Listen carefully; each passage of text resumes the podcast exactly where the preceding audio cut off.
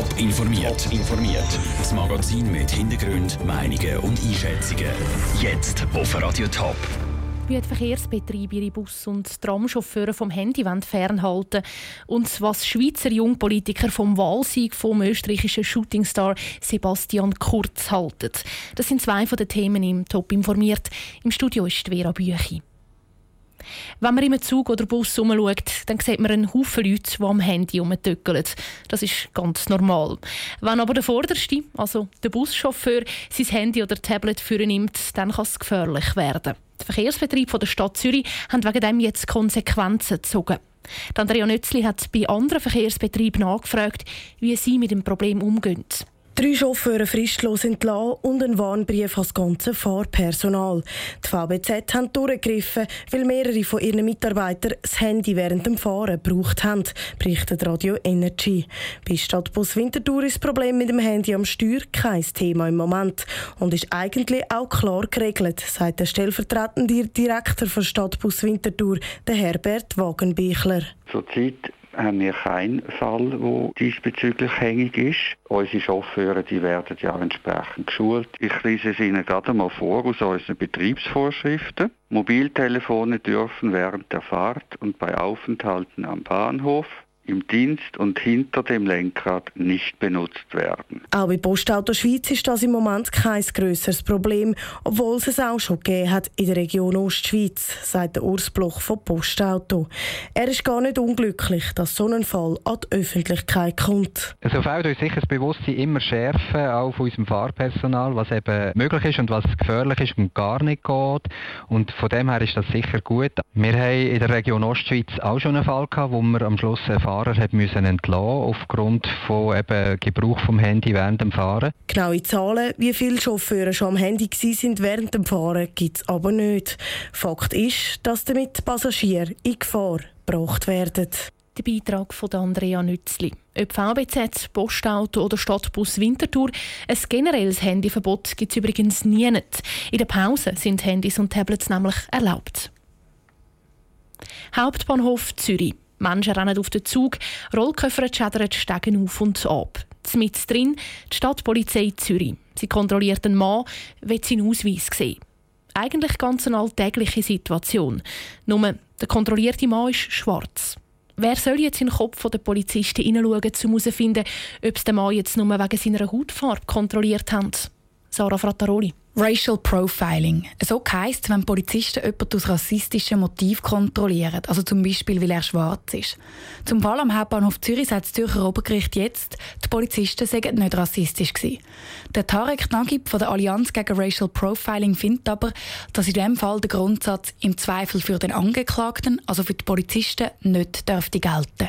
Wenn eine Wahrscheinlichkeit besteht, dass eine Handlung diskriminierend ist, dass dann Beweislast umgekehrt wird. Das heißt, in dem Fall hätte die Polizei müssen belegen, dass Kontrolle nicht diskriminierend ist, weil die Sachlage sehr, sehr deutlich ist, dass eben vermutet werden muss, dass eine Diskriminierung vorliegt.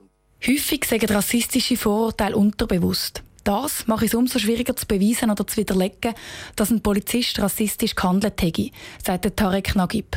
Der Marco Cortesi von der Stadtpolizei Zürich hingegen begrüßt das Urteil vom Obergericht.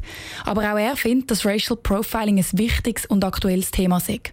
fließt auch in unsere Ausbildung den jüngsten Polizistinnen und Polizisten ein. Es gibt aber auch immer wieder Weiterbildungen, wo wir schauen, dass unsere Mitarbeitenden eben keinen Unterschied zwischen Rassen und Ethnien machen, sondern alle, ob Männer, Frauen, dunkel oder hell, gleich behandeln.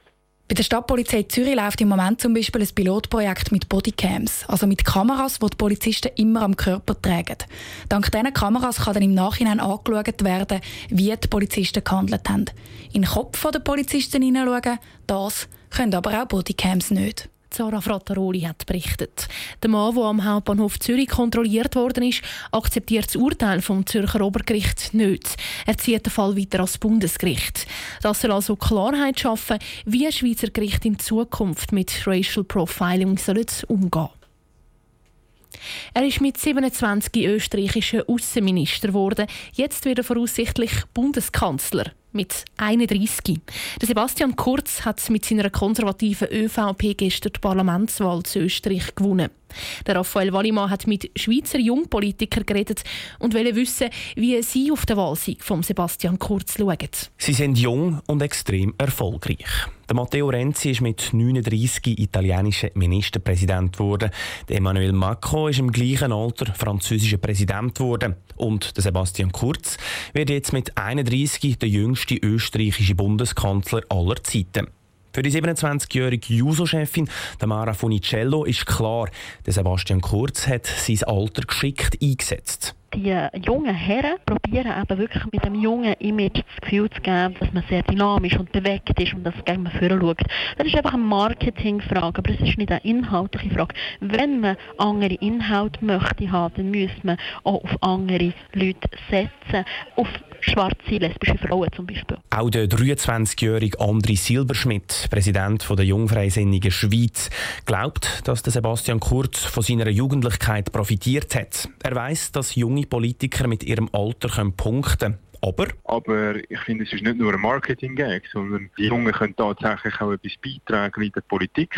Weil, wenn man sieht, jetzt gerade in der Schweiz, das Parlament doch eher älter, oder? Also die Jungen sind untervertreten. Und bei Partnervorlagen, ob es jetzt gerade die gescheiterte Altersreform ist, wäre es eben wichtig gewesen, wenn man noch auf die Stimme der Jungen vertraut hätte. Darum findet der André Silberschmidt auch gut, dass der Sebastian Kurz die Wahl zu Österreich gewonnen hat.